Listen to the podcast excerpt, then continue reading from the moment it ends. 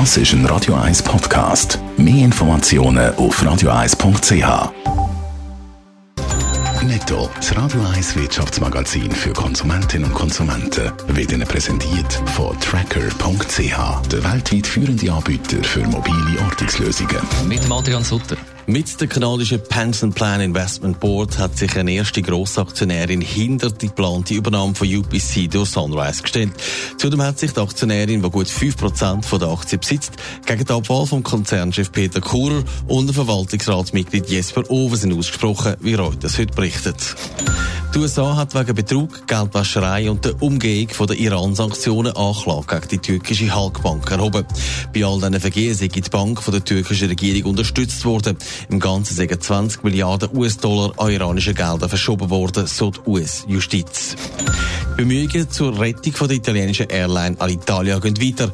Der Autobahnbetriebe Atlantia und die italienische Staatsbahnen haben sich unter Auflagen bereit erklärt, zum Geld zu spenden. Voraussetzung ist, dass eine andere grosse Airline zusätzlich einsteigt und hilft, Alitalia über den Boden zu behalten.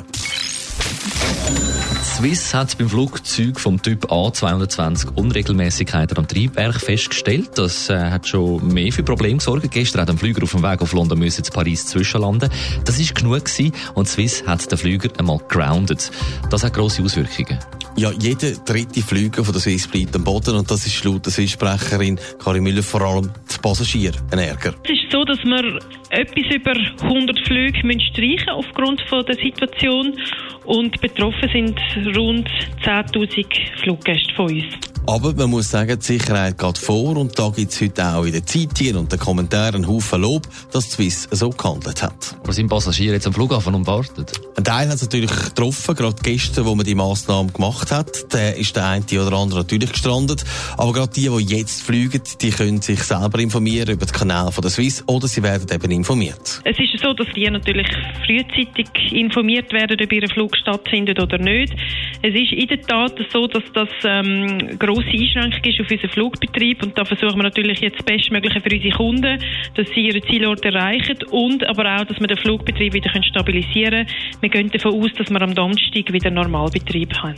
Swiss ist übrigens nicht die einzige Airline, die Probleme hat mit dem A220. Auch andere Airlines haben das. Swiss ist jetzt aber mal mit Sicherheit vorausgegangen und klärt ab, wo das Problem ist.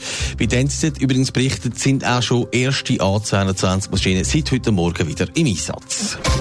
Netto, das Radio 1 Wirtschaftsmagazin für Konsumentinnen und Konsumenten, ist Ihnen präsentiert worden von Tracker.ch. Weltweit funktionierende Ortungslösungen.